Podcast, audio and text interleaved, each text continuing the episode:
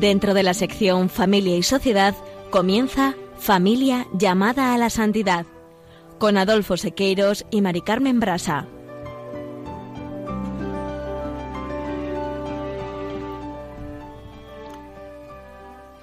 Muy buenos días, queridos oyentes de Radio María y familia Radio María. Bienvenidos un lunes más al programa Familia llamada a la Santidad.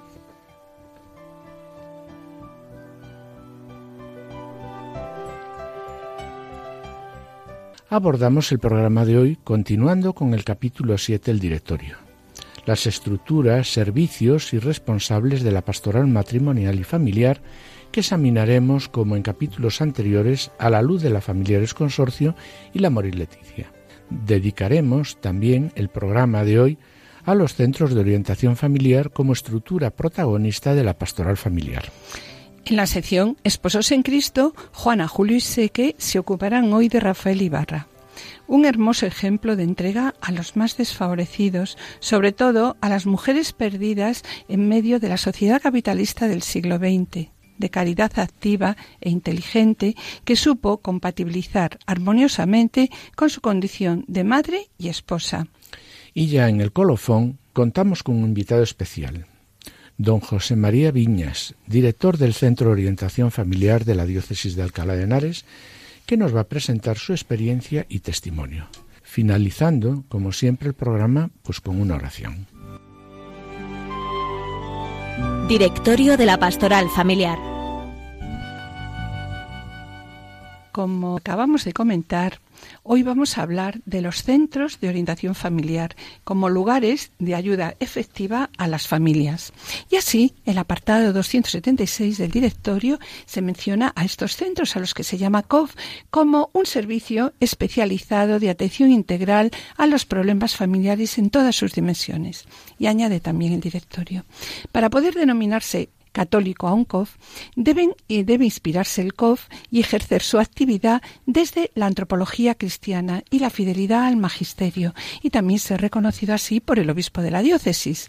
Por eso, en el programa de hoy hemos creído conveniente hablar de los centros de orientación familiar con el fin de dar difusión a estos centros que tan necesarios son y por la ayuda efectiva que están prestando en estos momentos a los problemas que se presentan en la familia. ¿Cómo se organizan y qué funciones tienen? Pues también lo describe el directorio claramente. Adolfo dice sobre la organización y funciones, ¿no? indicando que un centro de orientación familiar debe constar con un equipo de profesionales de los distintos ámbitos que afectan al matrimonio y la familia. Todos ellos de competencia científica actualizada y también de disponibilidad para el trabajo en equipo. Sí, y sobre la función destaca el directorio que los profesionales realizarán un trabajo de asesoramiento, consulta, terapia y prevención, ¿no? Sí, a nivel personal, matrimonial y familiar en situaciones de dificultad o en crisis relacional. También el directorio muestra que un centro de orientación familiar, dice, es diocesano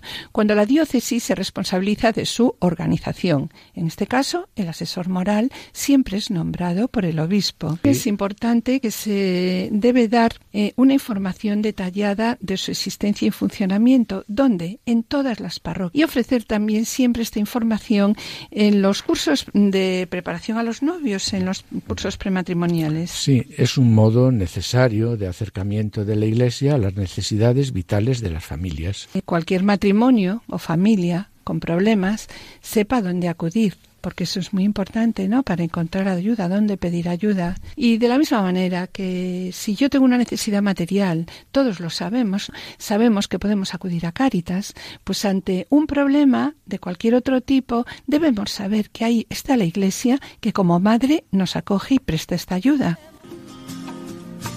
Aquello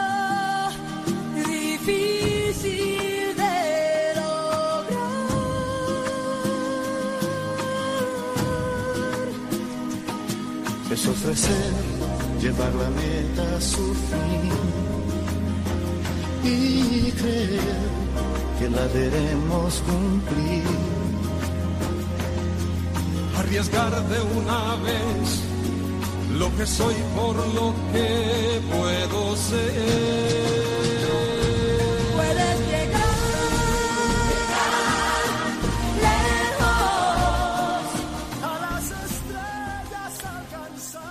Continuando con la labor que se realiza en los COF, queremos recordar que el apartado 291 de la Moris Leticia presenta a la Iglesia como un hospital de campaña y por lo tanto necesitada del médico, que de eso sabes tú, ¿no, Adolfo? Especializado en la epidemia. La epidemia la vemos, como nos dice el Papa Francisco en estos momentos, en la sociedad actual. Es una sociedad puramente emotivista y en la que muchos esposos rompen su matrimonio. ¿Y por qué? Pues porque ya no sienten el amor, ¿no? Claro, Mari Carmen. Y no han avanzado más su relación conyugal en, en otros aspectos, por lo que ya no hay química. Eso dicen, ya no existe química. Está claro tenemos que, separarnos. Sí, ¿no? eso es. Y está claro que... que este pues es un tema delicado. Sí, para lo que se ha de tener la sabiduría del médico, capaz de curar. Pero, ¿cómo Sí. acompañar, no? Es una Sí, pregunta que sí. nos hacemos muchas veces. ¿no? Eso es, nos preguntamos cómo acompañar en estos momentos a las personas que están viviendo en situaciones irregulares, que están sufriendo, que en muchos casos no son capaces de perdonar, Ni de perdonarse. efectivamente, ni de perdonarse. Entonces, ¿cómo acercarles a la misericordia y a la ternura de Dios? Sobre ello, el Papa Francisco en la Amoris Leticia 60 propone un camino. Camino que nos puede ayudar a todos, a todos nosotros, para acercarnos a la misericordia y ternura de Dios. Y también, bueno, pues poder acercar a los demás. Dice el Papa, se ha de partir de la mirada de Jesús. Es el mismo Cristo el que miró a los hombres y a las mujeres con las que se encontró. ¿Y cómo nos miró Cristo? ¿Cómo les miró Cristo? Con amor y ternura, acompañando sus pasos siempre con verdad, paciencia y misericordia, pero siempre anunciando las exigencias del reino. Claro, y en base a ello, Mari Carmen, podemos expresar el principio de acompañamiento, que tantas veces ya hemos recordado en nuestros programas, con la fuerza que el Papa Francisco expresa cuando dice en la Evangelium Gaudium. No me cansaré de repetir aquellas palabras de Benedicto XVI que nos llevan al centro del Evangelio. No se comienza a ser cristiano por una decisión ética o una gran idea. Sí, sino por el Sí. encuentro con un acontecimiento, el encuentro con una persona que da un nuevo horizonte a la vida y con ello una orientación decisiva. Se trata de ver que el amor verdadero que Cristo ofrece, que nace de un encuentro, pide una compañía con la que caminar. Está claro que este núcleo fundamental lo que nos pide que es la conversión. Volviendo de nuevo al tema, Adolfo, de los centros de orientación familiar, queremos recapitular también sobre lo que dice el directorio cuando presenta lo siguiente. Dice, los centros de orientación familiar deben presentar una iglesia que acoge y ama. Una iglesia que debe mostrar a Cristo, el buen pastor, que busca a la oveja perdida. ¿Para qué? Para llevarla de nuevo al redil. Una iglesia que muestra a Cristo, el buen samaritano, que cura las heridas y lleva al herido a la posada para seguir recibiendo sus cuidados. Sí, Mari Carmen, una iglesia que ejerce el papel del buen samaritano hacia los hombres heridos por el camino, que necesitan urgentemente una atención personalizada y tantas veces en este camino especializada. Y no se trata de juzgar su situación, así nos dice el Papa, sino sanarlas para recuperar a las personas. De ahí que mm, es necesario crear una conciencia de que la Iglesia puede ayudar en todas las situaciones en que la familia lo precise. Por tanto, es necesario que se conozca y se haga efectiva la presencia de la Iglesia allí donde acaba de surgir un problema, con una coordinación efectiva entre los equipos de familia y vida parroquiales y Sí. los centros de orientación familiar. Sí, esto sí es importante, ¿no? En el momento en que surge el problema, exista una buena coordinación, como tú dices, entre los equipos de familia y vida parroquiales y el COF.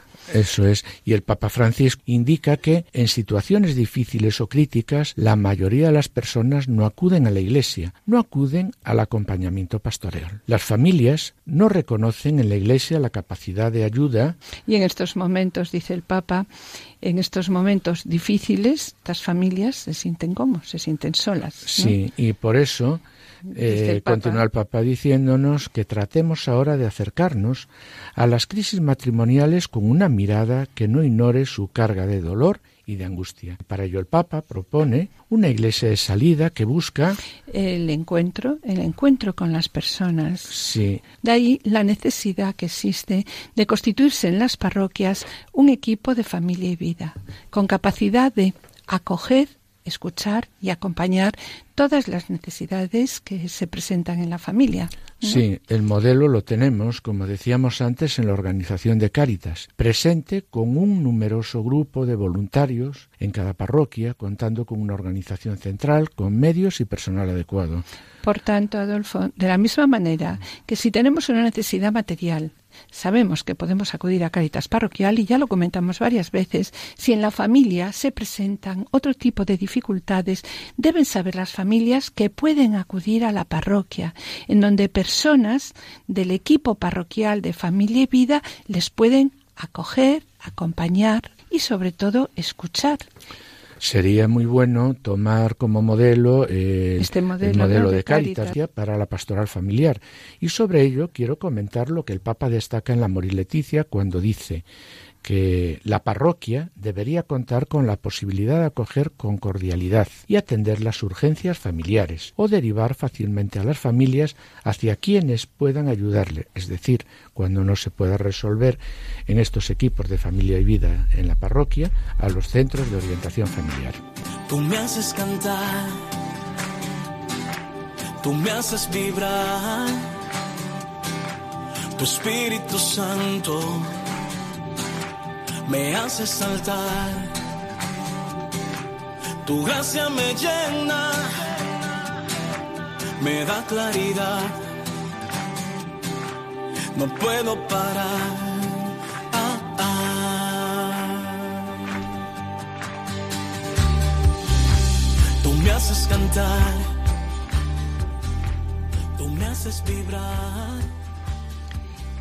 Queridos oyentes y familia Radio María, Estamos en el programa Familia llamada a la Santidad, dirigido por Adolfo Sequeiros y quien les habla, Mari Carmen Brasa. Finalizamos esta primera sección del programa y antes de iniciar la segunda quisiéramos adelantarles que en el colofón nos acompañará don José María Viñas, director del Centro de Orientación Familiar de la Diócesis de Alcalá de Henares. Bien, a continuación damos paso al espacio Esposos en Cristo, en el que nuestros colaboradores, Juana Juli Seque, presentarán la vida de entrega y amor, sobre todo con los más desfavorecidos, de Rafaela Ibarra. Esposos en Cristo.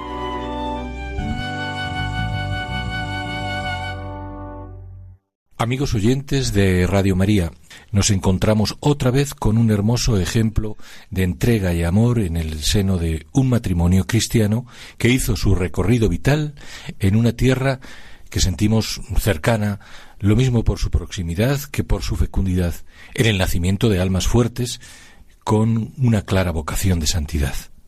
Nos referimos al País Vasco y más en concreto a Vizcaya, donde se inicia la aventura humana y espiritual de una beata excepcional, Rafaela Ibarra, allá por la mitad del siglo XIX. Rafaela nació en Bilbao en 1843, dentro de una familia de la alta burguesía.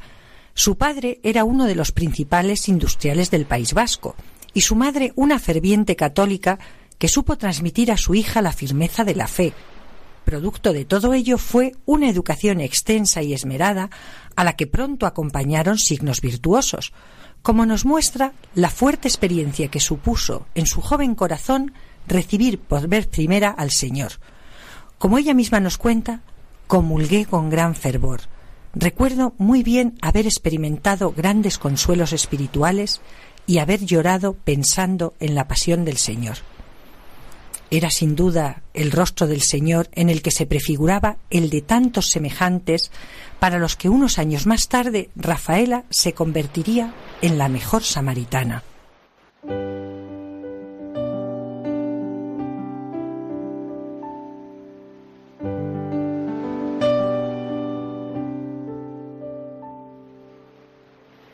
Crece en efecto Rafaela y así lo reconoce ella misma en algún texto donde da cuenta de su carácter un poco presumido o su afición a gastar más de la cuenta, crece, decimos, rodeada de las comodidades asociadas a su privilegiado estatus familiar, propenso a algunas vanidades que muy pronto su recorrido espiritual le mostró como tales. Porque, más allá de todo ello, y son sus propias palabras, conservaba, dice, un fondo de piedad natural, Rezaba el rosario todos los días con los criados, leía mis libros de piedad y era compasiva con los necesitados. A lo que unía la frecuencia del hábito eucarístico, sin duda su carácter vital, dulce y amable, junto con la base virtuosa inculcada por su madre, su generosidad, su compasión, la preparaban para el desarrollo de su posterior vocación.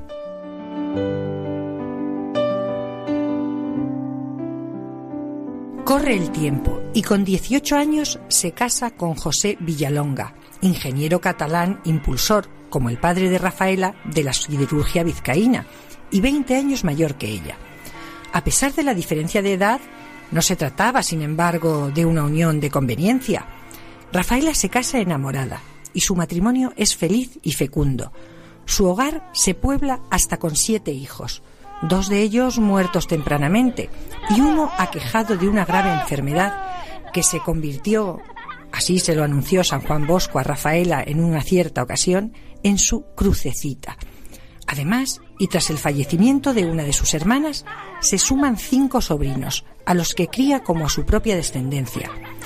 Resulta admirable comprobar en sus escritos espirituales, en medio de tantas borrascas y exigencias, la admirable conciliación de sus ocupaciones maternales con sus poderosas experiencias espirituales y con lo que poco a poco se irá convirtiendo en su vocación determinante, la ayuda a los pobres y necesitados.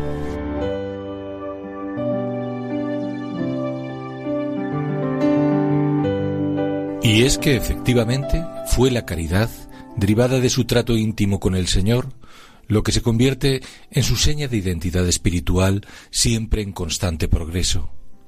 Si primero se entregó a remediar las necesidades de todos los que se acercaban a ella para requerir su ayuda, especialmente los enfermos, con los que se mostraba particularmente benigna, poco a poco fue aprendiendo que la caridad, si es verdadera y es inteligente, no se conforma con remediar ocasionalmente lo inmediato, sino que ha de fundarse en iniciativas hondas, comunitarias y de amplio calado social.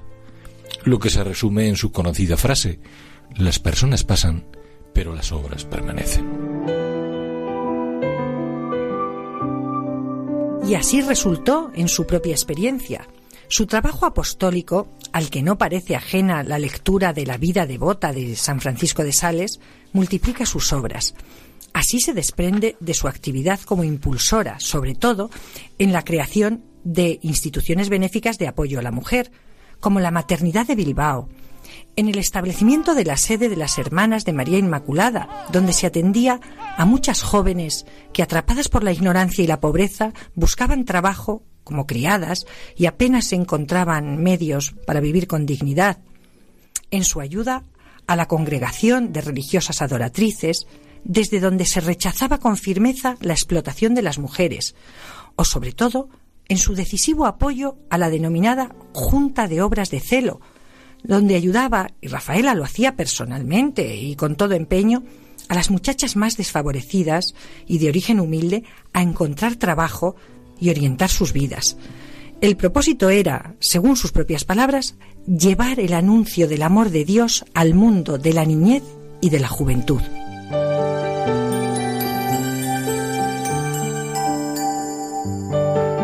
Sucedía así que quien procedía por nacimiento y entorno social de un mundo como la burguesía industrial que en pleno siglo XIX mostraba muchos aspectos inclementes e injustos en el trato a los obreros, se convertía, especialmente para las jóvenes en grave riesgo de exclusión social, en su principal valedora. Rafaela sentía como vocación definida de su apostolado ejemplar el cuidado maternal, madre la llamaban aquellas muchachas, de esas jóvenes para las que alquiló pisos, ofreció sustento, preparó talleres de formación y buscó medios con que obtener trabajos dignos. Todo ello en medio de un clima cariñoso y familiar, regido por una de las máximas más apreciadas por Rafaela. Lo que no alcance el amor, no lo conseguirá el temor.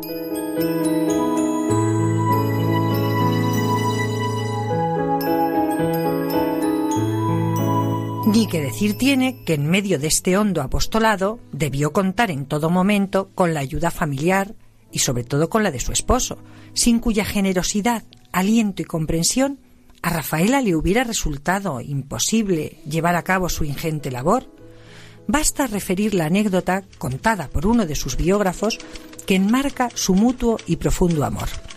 Así, recién comenzado su matrimonio, Rafaela, Rafaelita como él la llamaba, prometió a su esposo que desayunarían juntos todos los días de su vida, y lo cumplió. Iba a misa a las seis de la mañana y volvía para el desayuno. Era el momento de conseguir de él el dinero que necesitaba para sus proyectos. Su marido, José, estaba tan enamorado que no le negaba nada. Sabía que ella iba a tirar de él para llevarlo al cielo. También así se explica que su esposo, con todo desprendimiento, consintiera a Rafaela su deseo de tomar, entre 1885 y 1890, los votos de castidad, obediencia y pobreza. Se mostraba así que nada hay que limite la vida apostólica, ni siquiera cuando el llamamiento de Cristo sorprende en el estado civil de casado. Con ello Rafaela se preparaba para el pleno cumplimiento de la que sería su obra.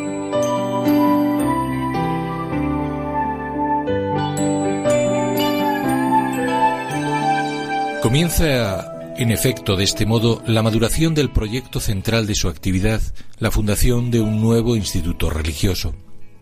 Para ello decidió, en primer lugar, reunir a un grupo de jóvenes dispuestas a consagrarse a Dios y a la obra que sería conocida como la Congregación Religiosa de los Ángeles Custodios. Corría el año 1894 y en un pequeño piso de Bilbao se inicia la gran aventura junto a un grupo reducido de chicas que como ángeles guardianes de la integridad de otras jóvenes desfavorecidas, de ahí el nombre de la congregación, iban a dedicar el resto de sus vidas, también la propia Rafaela, a ser sus madres y educadoras. Tres años más tarde daban comienzo las obras del Colegio Ángeles Custodios de Bilbao, que terminarían en 1899, cuando, contando ya con 41 religiosas, se convertía en casa madre de la congregación.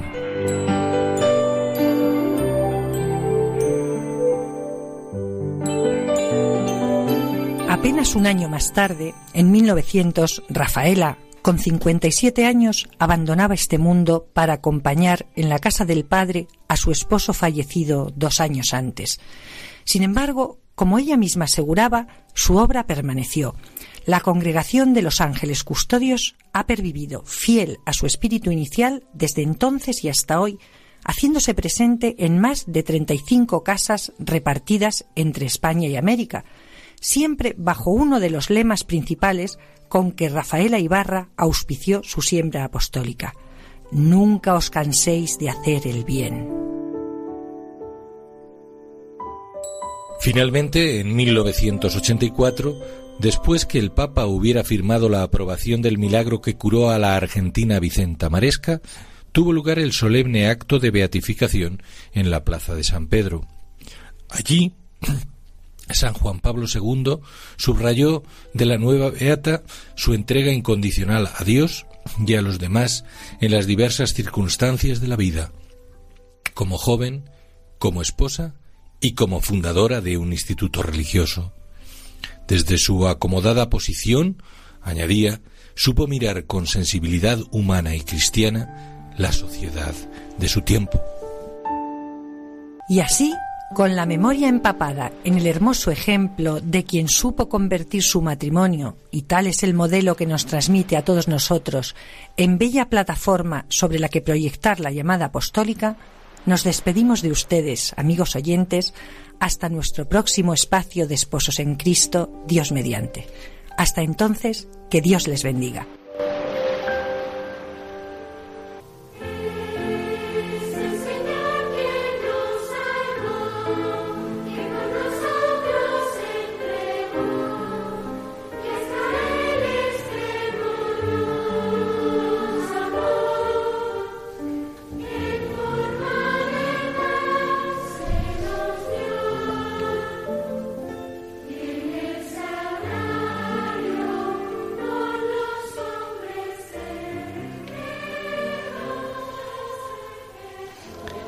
Queridos oyentes y familia Radio María, Estamos en el programa Familia llamada a la, Santidad, dirigido por Adolfo Sequeiros y quien les habla, Mari Carmen Brasa. Les recordamos que pueden ponerse en contacto con nosotros a través del correo familia llamada a la santidad arroba radiomaria.es o enviando un correo postal a la dirección de Radio María, Paseo de Lanceros 2, según primera planta, 28024 Madrid, Madrid, indicando el nombre del programa Familia llamada a la Santidad. Para solicitar este programa deberán dirigirse ustedes al teléfono de atención al oyente 902 500 518. También pueden escucharlo a través de podcast entrando en la página www.radiomaria.es y podrán descargarlo en su ordenador para archivarlo o escucharlo a la hora que ustedes deseen. Y bien, mis queridos oyentes, gracias por los correos que enviáis al programa. Los intentaremos contestar puntualmente. Vuestras palabras sabéis que son de gran ayuda para todos nosotros. Sabemos también que el trabajo lo lleva Cristo y su Espíritu y nosotros solo somos siervos inútiles que intentamos hacer lo que debemos hacer.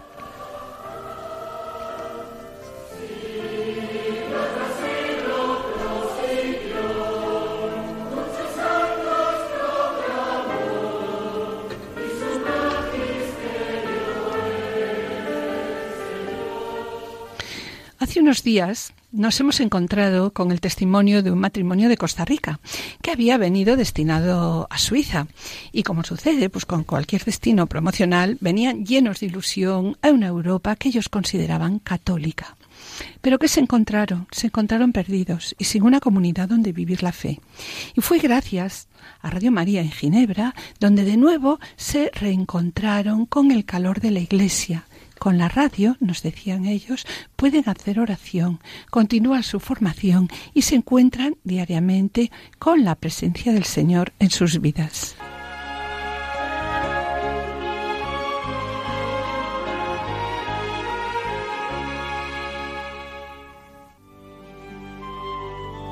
Colofón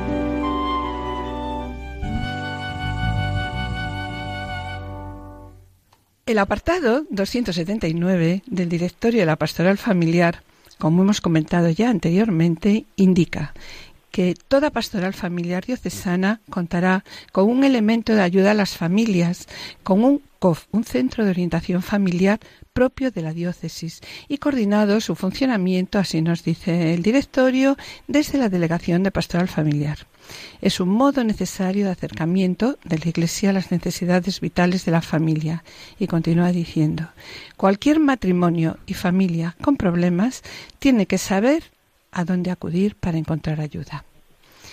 Y también el punto 214 del directorio define lo que es un centro de orientación familiar diciendo, un centro de orientación familiar es un servicio especializado de atención integral a los problemas familiares en todas sus dimensiones. Pues bien, para hablar de los centros de orientación familiar, hoy tenemos con nosotros a don José María Viñas, director del Centro de Orientación Familiar Regina Familia de la Diócesis de Alcalá de Henares, a quien agradecemos desde aquí su presencia en esta querida Radio de la Virgen. Buenos días, José María. Hola, buenos días, Mari Carmen, ¿qué tal? Bueno, una vez más agradezco tu presencia, ¿no? Y ya, para meternos en materia, vamos a comenzar y queremos que nos expliques, que expliques a nuestros queridos oyentes qué es un centro de orientación familiar. Bueno, pues como decías tú ahora mismo, leyendo un poquito lo que es el, dice el directorio pastoral familiar, pues eh, son la respuesta que ofrece la Iglesia pues para aliviar tantas dificultades y tantas carencias de las nuevas pobrezas del hombre. Todo el mundo conoce a Cáritas, sabe que trabaja desde las necesidades más materiales de las personas, pero en este mundo en el que vivimos, pues hay otras pobrezas que ya definía Juan Pablo II como las nuevas pobrezas del espíritu, ¿no? Como es la soledad, el desamor, la ruptura, la angustia, las depresiones. Bueno, pues los centros de orientación familiar tendemos a las personas, a matrimonios, a las familias que pasan por estas situaciones de crisis. En concreto, nuestro centro, que es un centro diocesano, quiere decir que está erigido por el obispo, y él es lógicamente el máximo responsable, pues lleva funcionando desde el año 2006 atendiendo estas necesidades. ¿Cómo surgió? ¿Puedes contar a nuestros oyentes no? cómo surgió y cómo ha sido la andadura hasta el día de hoy?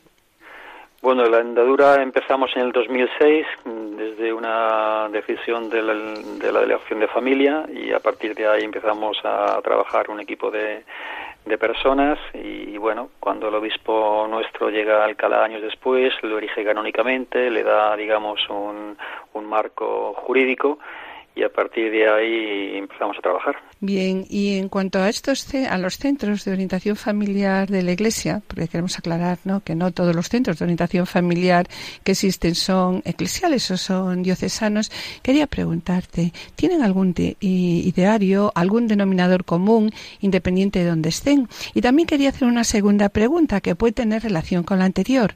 ¿Cómo lleváis a cabo la dimensión espiritual? Porque realmente la auténtica sanación de la persona herida que viene del encuentro con, la persona de Cristo, ¿no? Entonces, ¿cuál es vuestra labor día a día en, el centro y también en cuanto al ideario? Bueno, en cuanto al trabajo, digamos que tenemos un, un ámbito preventivo que consiste en realización de cursos, cursos de preparación al matrimonio, cursos de, de capacitación de agentes de pastoral, cursos sobre educación afectiva, escuelas de padres y luego hay un ámbito terapéutico que es donde ya atendemos a las personas, a los novios, a los matrimonios, a las familias que están pasando por una situación de crisis, ¿no? Puede ser una mala comunicación, puede ser el descuido del otro, puede ser actitud de soltero casado, infidelidades, en rupturas, en duelos por pérdidas, eh, el proyecto Raquel, por ejemplo, que trabajamos con el síndrome de posaborto. Bueno, en general serían esos los, los ámbitos. Y a lo primero que decías sobre lo que sería el ideario nuestro, bueno, nosotros trabajamos desde lo que es la antropología cristiana. O sea, partimos del convencimiento de que, como tú decías al principio, de que tiene una ayuda integral, pues en que las personas tenemos eh, las dimensiones que hay que atender eh, de, forma integral, físicas, psicológico-afectivas y espirituales, ¿no? Entonces yo creo que la base es que, que bueno, que, que de tomar conciencia de que el hombre ha venido al mundo para amar y ser amado y cuando no vive esta experiencia, pues el hombre se, se, se, rompe interiormente y sufre, ¿no? Entonces podríamos mm, decir que es muy importante que el hombre, eh, cuando va a los centros de orientación familiar, tome conciencia de que la vida recibe como un don, somos hijos de Dios, y, también que la vida es algo que, que se da, es algo que tenemos que, que, que dar, en, porque si, si no hay donación de sí no llegamos a plenitud. Quiero decir que cuando una persona llega a un centro de orientación familiar, el COF tiene que escuchar la demanda, el problema que trae esta, esta persona, ¿no? Pero al mismo tiempo tenemos que nosotros abrir un poco las miras y, que esta persona que llega al centro sea capaz de recuperar su condición de filiación divina y tomar conciencia de que ha nacido para amar y, ser amado dando la vida por el otro, ¿no? Digamos que eso sería la, lo que configura lo que es el ideario más, más importante. Sí, la dimensión espiritual. Y para un trabajo de este tipo, me imagino que no será fácil contar con personal adecuado. Me refiero a personas cualificadas, buenos profesionales en las diferentes áreas de las ciencias, medicina, psicología, derecho y por otra parte que estas personas tengan también una buena formación en el magisterio de la Iglesia, en documentos de matrimonio y familia y además también pues una profunda vida de fe. Entonces, ¿podías comentarnos un poquito cuál sería el perfil del colaborador y también lo que te comentaba yo antes, ¿no? Y si es fácil encontrar colaboradores en Bueno, el perfil es un poco lo has definido tú ya, ¿no? Es decir, las personas que trabajan, yo creo que responden a una llamada. Es como otro trabajo dentro de lo que es la misión de la Iglesia, ¿no? Eh, tenemos conciencia de que somos personas enviadas y que recibimos un encargo de, la propia Iglesia para atender estas necesidades que hablamos, ¿no? Lógicamente, cualquier profesional que trabaja aquí en el centro requiere la formación académica propia al trabajo que vaya a realizar, es decir, el psicólogo, su formación, el, psiquiatra, el médico, el orientador familiar. Pero no cabe duda que junto a eso, como tú dices, es muy importante la formación en cuanto a formación pastoral familiar, en, el ser fieles a la magisterio de la Iglesia. Y lógicamente también mm, tiene que ver mucho la vida y la coherencia con la vida, ¿no? Unir la fe a lo que estamos trabajando, ¿no? Nosotros en concreto mm, eh, tengo que decirte que todos nuestros profesionales aquí trabajan gratuitamente, no, no pagamos ningún estipendio, tampoco cobramos a la gente que viene y aún así exigimos que todo profesional que trabaje con nosotros haga el máster en matrimonio y familia del Pontificio Juan Pablo II. Somos muy exigentes, pero bueno, sabemos que detrás de todo esto está el Señor y bueno, pues así poco a poco vamos teniendo, ahora mismo tenemos un equipo de unas 20 personas y es un equipo bastante estable, aún siendo, digamos, eh, así de forma gratuita. Y una pregunta que me surge, ¿no? En una sociedad profundamente un peligro en el que puede caer un colaborador del COF, ¿no? Es la empatía con la persona que está sufriendo en estos momentos, ¿no? Hasta llegar a veces a disculpar su propia situación irregular. Entonces, ¿cómo presentáis vosotros la verdad de Cristo a esta persona que viene sufriendo? Y por otro lado, también, ¿quién sostiene luego a los colaboradores? Ellos tienen que sostener a los que vienen y quién sostiene también a los colaboradores. El tema de que, que, me hablas es un tema importante. Hay veces que cuando estamos eh, metidos en el sufrimiento de una persona, pues mm, llevado pues una empatía quizá desmedida, llegamos a ofuscarnos y cerrar un poco la mirada y solo ver en esa situación problemática que están viviendo y no ser capaces de ver a qué están llamados estas personas. Claro, no presentar la verdad, sino decir, bueno, no pasa nada, no importa, digamos que... la, caridad, la caridad eh, va unida con la verdad. Si nos vamos a, la carta pastoral Veritatis Splendor, lo vemos clarísimamente. Y, incluso en, la, en, otros documentos también de eh, Caritas in Veritate también, ¿no? vemos que la, caridad siempre está unida a la verdad. Es decir, no es ejercer la caridad si ocultas la verdad a la persona, la verdad a lo que está llamado para vivir su, ese don de sí. ¿no? Entonces, lo que nosotros siempre hacemos es escuchar a la persona concreta, pero como te he dicho antes, abrir, abrir a, lo, que, a qué situación, porque se dan muchas circunstancias que trabajamos con personas que viven en situación irregular. Es decir, claro. Personas, no, y en situación irregular también. Sí, sí, sí, eso es lo que yo te preguntaba, sobre todo en situaciones irregulares, claro. Sí, personas que están divorciadas y vueltas a casar eh, por lo civil o novios que están viviendo juntos. Nosotros tenemos que, escucharles porque hay unos bienes por medio que son eh, los hijos, por ejemplo, y a todo el mundo tenemos que trabajar porque esa, esa relación sea una relación cordial, una relación generosa, una relación de entrega, pero al mismo tiempo les, les, eh, les decimos en qué situación están y a lo que están llamados a vivir, ¿no? Y a partir de ahí empezamos a trabajar nosotros. Nosotros trabajamos también la dimensión espiritual porque desde el principio eso lo decimos, ¿no? Hay una, una cosa que sí que es distintiva de nuestro centro, tenemos una capilla con el... claro, con respecto a lo que yo te preguntaba, ¿no? ¿Quién sostiene a los colaboradores? sí, la vida del... Primero, mm, el tomar conciencia de que, de que esta no es, no es nuestra obra, sino que trabajamos con todo puesto la confianza en el Señor, siendo conscientes de que, de que ni que las personas que vienen a nosotros, ni el propio mensaje es nuestro, ¿no? Entonces yo creo que es muy importante que la persona que, que, que trabaja en el COP sea una persona de vida religiosa. O sea, yo puedo presumir que las personas que trabajan con nosotros prácticamente todas son de Eucaristía diaria, son de vida de oración. Y entonces mm, no es una cuestión que todo se lleva atado, sino que siempre hay que dejar resquicios donde actúe la, la misericordia del Señor. A nosotros nos, nos gusta decir que, que intentamos ser canales de la misericordia de Dios. Es decir, una persona que está trabajando en el COP tiene que propiciar que la misericordia de Dios se concrete en la persona que viene a nosotros, ¿no? ¿Quién nos sostiene a nosotros? A nosotros nos sostiene el mismo el Señor. A nosotros nos sostienen los propios compañeros. A otros nos sostiene pues el, propio capellán del centro, ¿no? Pero sobre todo el tomar conciencia de que estamos en manos de Dios y que esta es la labor del Señor, ¿no? Nuestro lema en el COF, como sabes, porque en un tiempo estuviste también con nosotros, sabes que es venid a mí todos los que estéis cansados y agobiados, que yo os aliviaré. Entonces, ese es el Señor quien sana, es el Señor quien cura las heridas, y difícilmente nadie puede ayudar si no toma conciencia de quién es Él. Y tú eres principalmente una persona tan necesitada y tan menesterosa como la persona que viene a verte. Entonces, igual cuando hablamos del apóstol buen samaritano, nosotros siempre decimos que la gente que viene al centro es el mismo Señor quien te visita a ti. Y no para encontrarse contigo, sino para encontrarte con el mismo Dios. Luego, si no hay una vida del Espíritu, es muy difícil poder ayudar a nadie. Entonces a nosotros nos sostiene pues el Señor, ¿no? Cuando uno se deja sostener y ayudar. Sí, y comentabas antes eh, sobre el número de colaboradores, ¿no? Que, que tenía el COF de la diócesis de Alcalá de Henares. ¿Podías hablarnos de cómo es la estructura orgánica que tenéis, ¿no? Y, cómo eh, estáis organizados, el organigrama un poco del COF. Sí, como sabes, el, el, mm. responsable eh, primero es el obispo.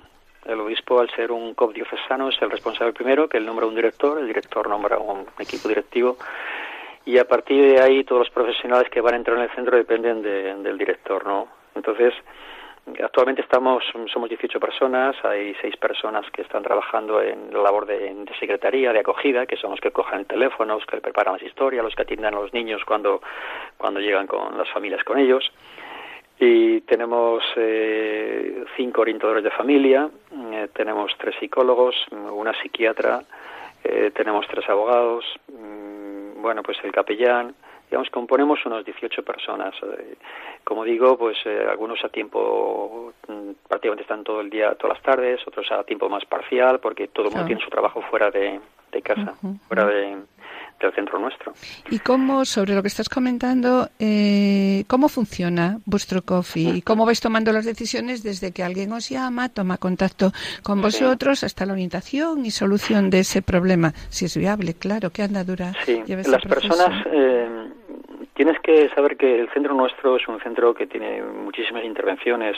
Estamos viendo unas 14, 15 familias diarias, que eso es mucho comparado con otros centros de, de orientación familiar y piensa que, por ejemplo, el año pasado tuvimos unas 3.000 intervenciones con familias. Entonces, las personas contactan con nosotros vía telefónica o por email. Entonces, si es vía telefónica, tenemos un formulario ahí en secretaría que la persona que coge el teléfono lo va rellenando, que simplemente es recoger unos datos básicos y, sobre todo, coger de forma sintética, porque tampoco queremos que por teléfono eh, se aborde mucho, y simplemente que nos cuenten de qué se trata el problema, ¿no? Eh, a mí como director me pasan este, este formulario, o si es vía email también, y yo en función del tema pues pienso en la persona más propicia que lo pueda llevar. Generalmente los temas los llevan orientadores de familia, que son personas que la orientación familiar es un posgrado y entonces bueno pues son personas preparadas y lo lleva un orientador de familia. Si durante ese proceso mm, llámese que estamos trabajando con un matrimonio o novios o, personas eh, solteras quienes fuesen, ¿no? Si durante ese proceso viésemos algunas conductas muy disfuncionales que, el orientador eh, ve que es necesario la intervención de otra persona en concreta, digamos psicólogo, psiquiatra, pues o el propio capellán, pues entonces se deriva a él se deriva a él para esa cuestión concreta, pero no deja llevar el caso.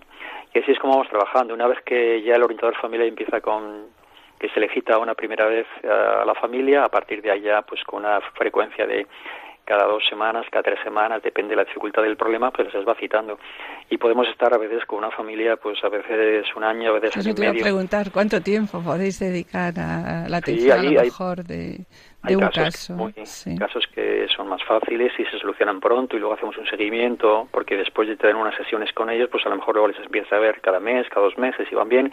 Pero hay casos muy complejos. Piensa un tema de infidelidad, piensa un tema del de síndrome posaborto, que no sé si algún día habéis hablado en el en el programa vuestro con, el, con el proyecto Raquel, pues son temas que son más complicados, ¿no? Porque supone una reconciliación con uno mismo, una reconciliación con los demás, con el Señor y hay muchas heridas. Eh, y entonces, claro, pues eso requiere muchísimo más tiempo, ¿no? Y la intervención de más personas, ¿no? Pero sí, no, no podría decirte una media, pero generalmente los procesos son procesos largos. De lo que has dicho anteriormente, ¿no? Vemos que la misión de los consejeros del COF es ofrecer el rostro humano de Dios al hermano que viene y que nos pide ayuda. Decías el rostro materno también de la Iglesia, que acoge y acompaña.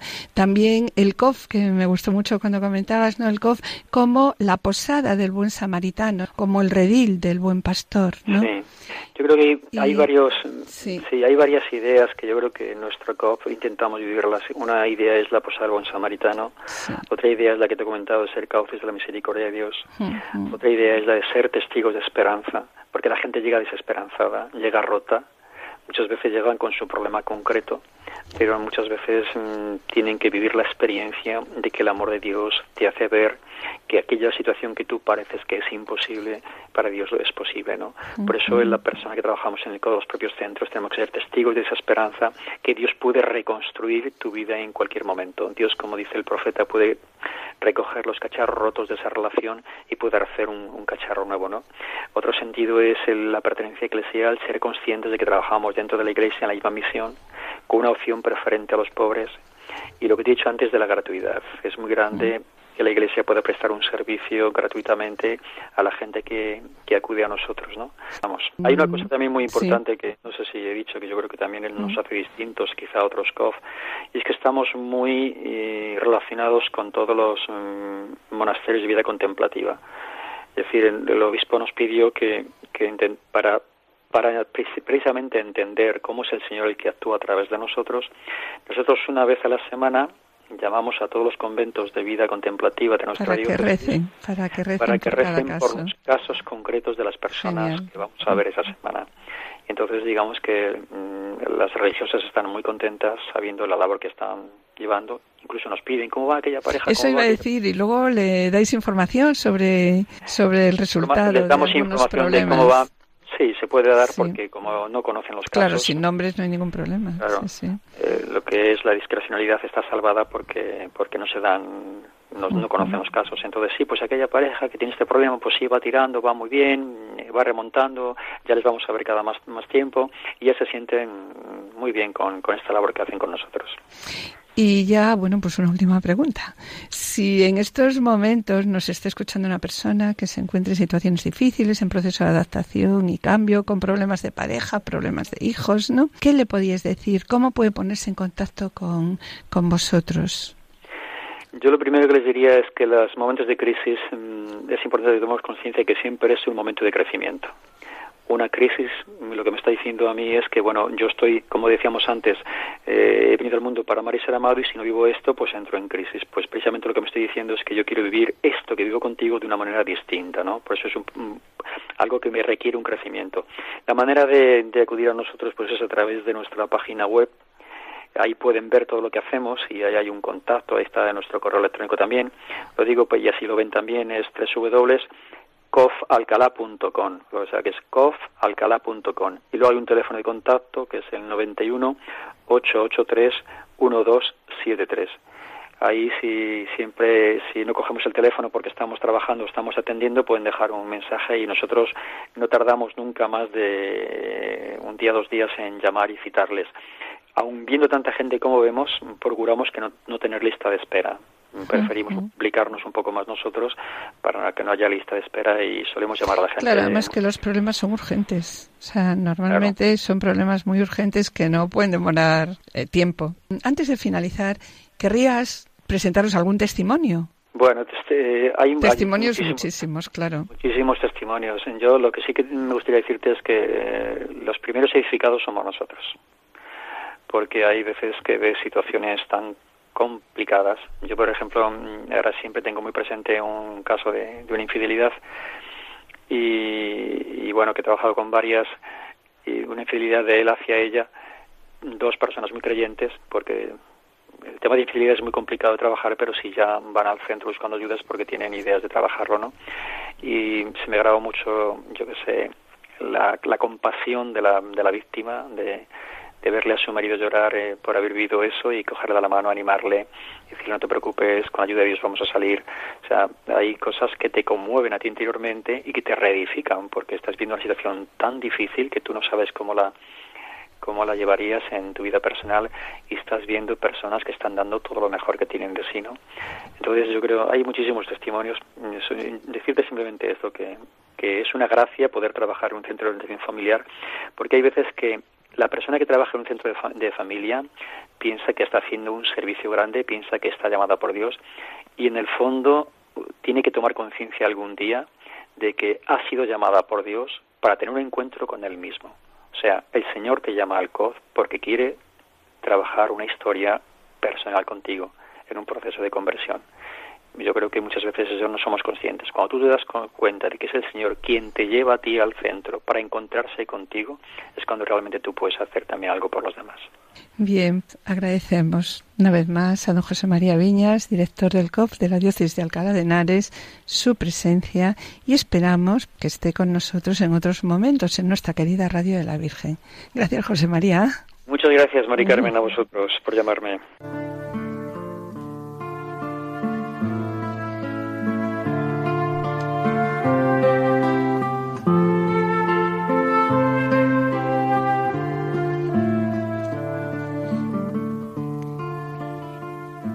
Hoy, mis queridos oyentes, después de haber reflexionado sobre los centros de orientación familiar como lugares de la misericordia y en este año 2017 centenarios de las apariciones de Fátima, pedimos a la Santísima Virgen María, Madre de la Misericordia y nuestra poderosa abogada delante de su Hijo, una llamada de conversión a la oración y a la penitencia, en una palabra, a la santidad Y queremos recordar de una manera especial el canto del Magnífica cuando afirma, Su misericordia llega a sus fieles de generación en generación para aquellos que le temen.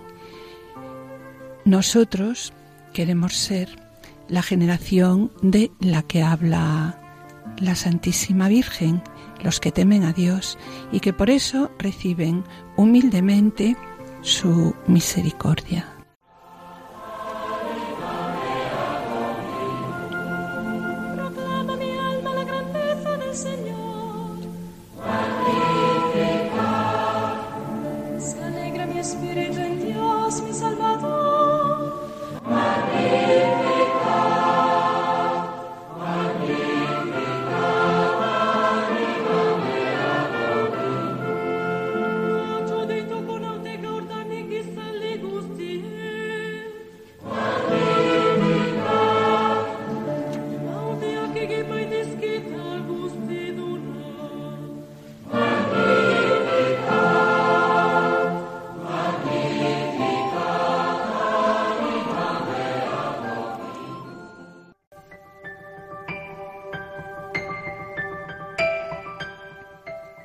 Y bien, mis queridos oyentes, con pena tenemos que despedirnos. Hemos dedicado el programa de hoy a los centros de orientación familiar como estructura protagonista de la pastoral familiar. En la sección Esposos en Cristo, Juana, Julio y Seque han presentado la vida de Rafaela Ibarra. Y ya en el colofón hemos contactado con un invitado especial, don José María Viñas, director del Centro de Orientación Familiar de la Diócesis de Alcalá de Henares. Y esperamos estar de nuevo con vosotros el lunes dentro de dos semanas. Muchas gracias por su atención. Hasta la próxima audición. Que el Señor os bendiga.